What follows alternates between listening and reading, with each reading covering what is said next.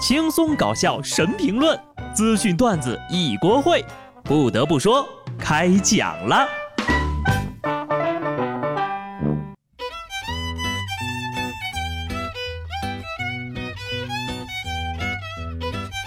Hello，听众朋友们，大家好，这里是有趣的。不得不说，我是机智的小布。这两天呢，喉咙又发炎了。不得不说，干我们这行的呢，嗓子眼里多少都有点毛病。所以最近的节目呀，我尽量保证更新哈。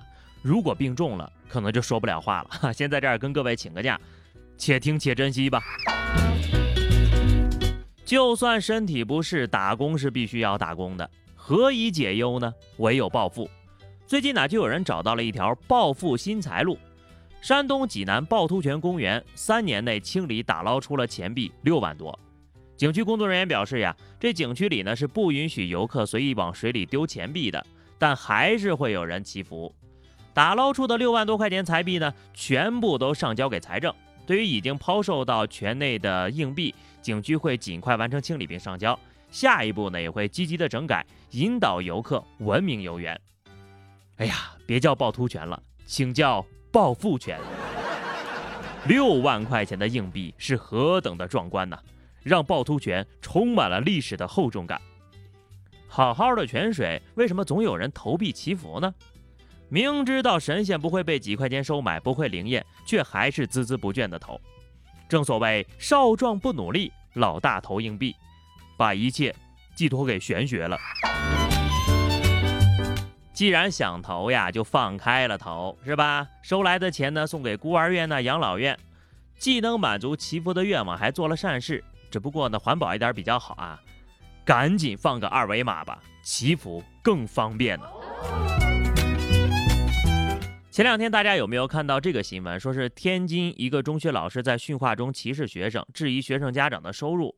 你妈一个月挣多少钱呢？别怪我瞧不起你。我告诉你，某某的妈妈一个月挣的钱比你妈妈五十年挣的都多。你们素质是一样的吗？你们能一样吗？随后，一张疑似该班级群聊的截图被热传了。这截图中呀，涉事老师称，第一想到的是这个孩子，老师向你道歉，你不要有任何心理负担，我不会找你，我依旧会把你们当成自己的孩子教育。你们不努力，就会不如你的父母，就会阶层下移。对此，该班级一名学生家长呢证实了，该网传图属实。目前呢，这位老师已经被撤销教师资格证，调离了岗位。看了这位老师在班级群里发的消息，我只有一个读后感：你这是在威胁谁呢？啊，就老阴阳人呗。作为一个教书育人的老师，你自己心里有这杆歪秤是你的事儿，但是你把它拿出来教给你的学生，甚至以此作为区别对待学生的凭据，这就不是配不配当老师的问题了。你配当人吗？啊？可快别在这儿误人子弟了！有些成年人干的事儿啊，却跟成熟一点都不沾边儿。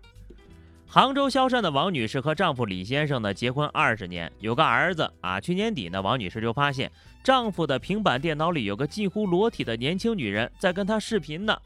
东窗事发之后，李先生卸载了软件，并多次跟妻子忏悔，请求原谅。但是王女士思量再三，还是难以接受，坚决要求离婚。调解员呢试图修复双方的关系。这个时候呀，儿子给李先生打了个电话，告诉他自己去献血了。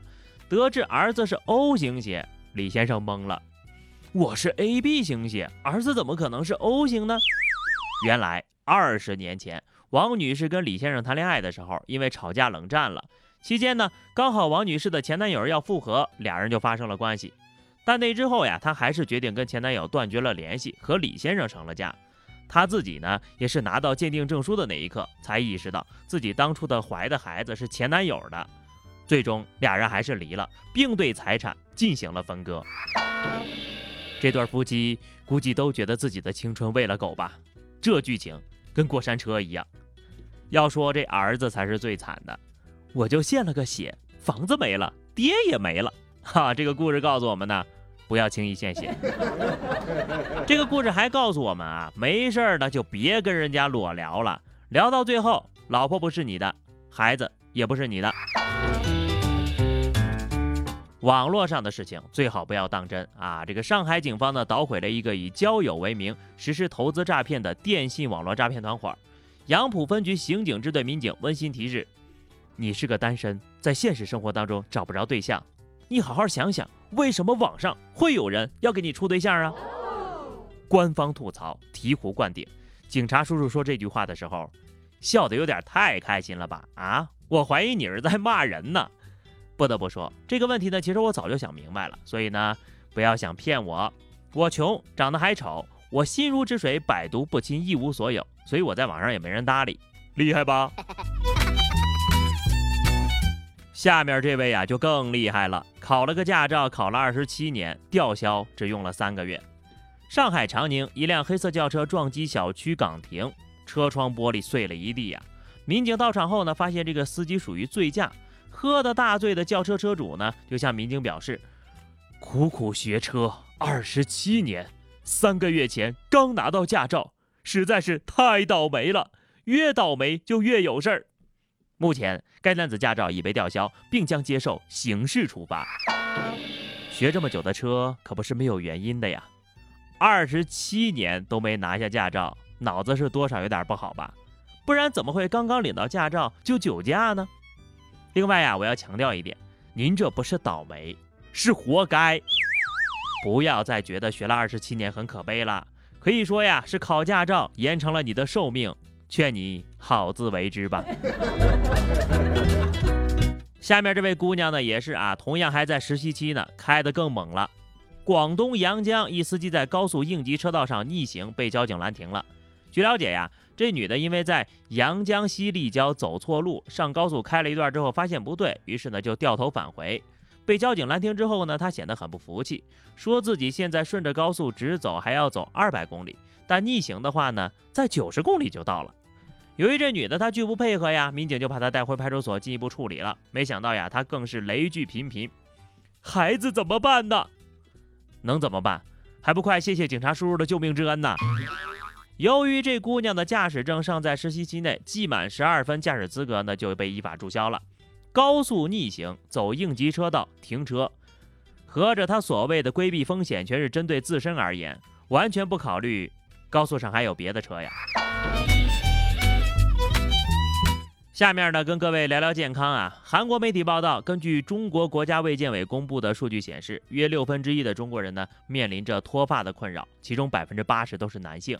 该报道还称，有人专门统计了这些人完全脱发时的总脱发面积，大约可达到五千九百平方千米，相当于首尔市面积的十倍。您这统计是想说中国人脱发严重，还是说首尔的面积太小了？别说，这计算单位倒是挺别致啊。但是你们首尔面积小，也不能怪我们吧？另外啊，数学不好就别张嘴就来，咱们算算啊。首尔面积，百度上说的是呢六百零五平方千米，十个首尔呢就是六千零五十平方千米，换算一下，那就是六十点五亿平方米，十四亿人平均每人要拖四平方米多，六分之一的中国人呢就按三亿算吧，啊，一个人脱发二十个平方，好家伙，拖出一个小单间儿。不过啊，这脱发日趋严重的现象呀，咱们还是要注意的。也希望大家伙儿呢早睡早起，争取脱发面积早日下降到三个首尔。好的，朋友们，那么以上就是本期节目的全部内容了。关注微信公众号 DJ 小布或者加 QQ 群二零六五三二七九二零六五三二七九，来和小布聊聊人生吧。下期不得不说，我们不见不散，拜拜。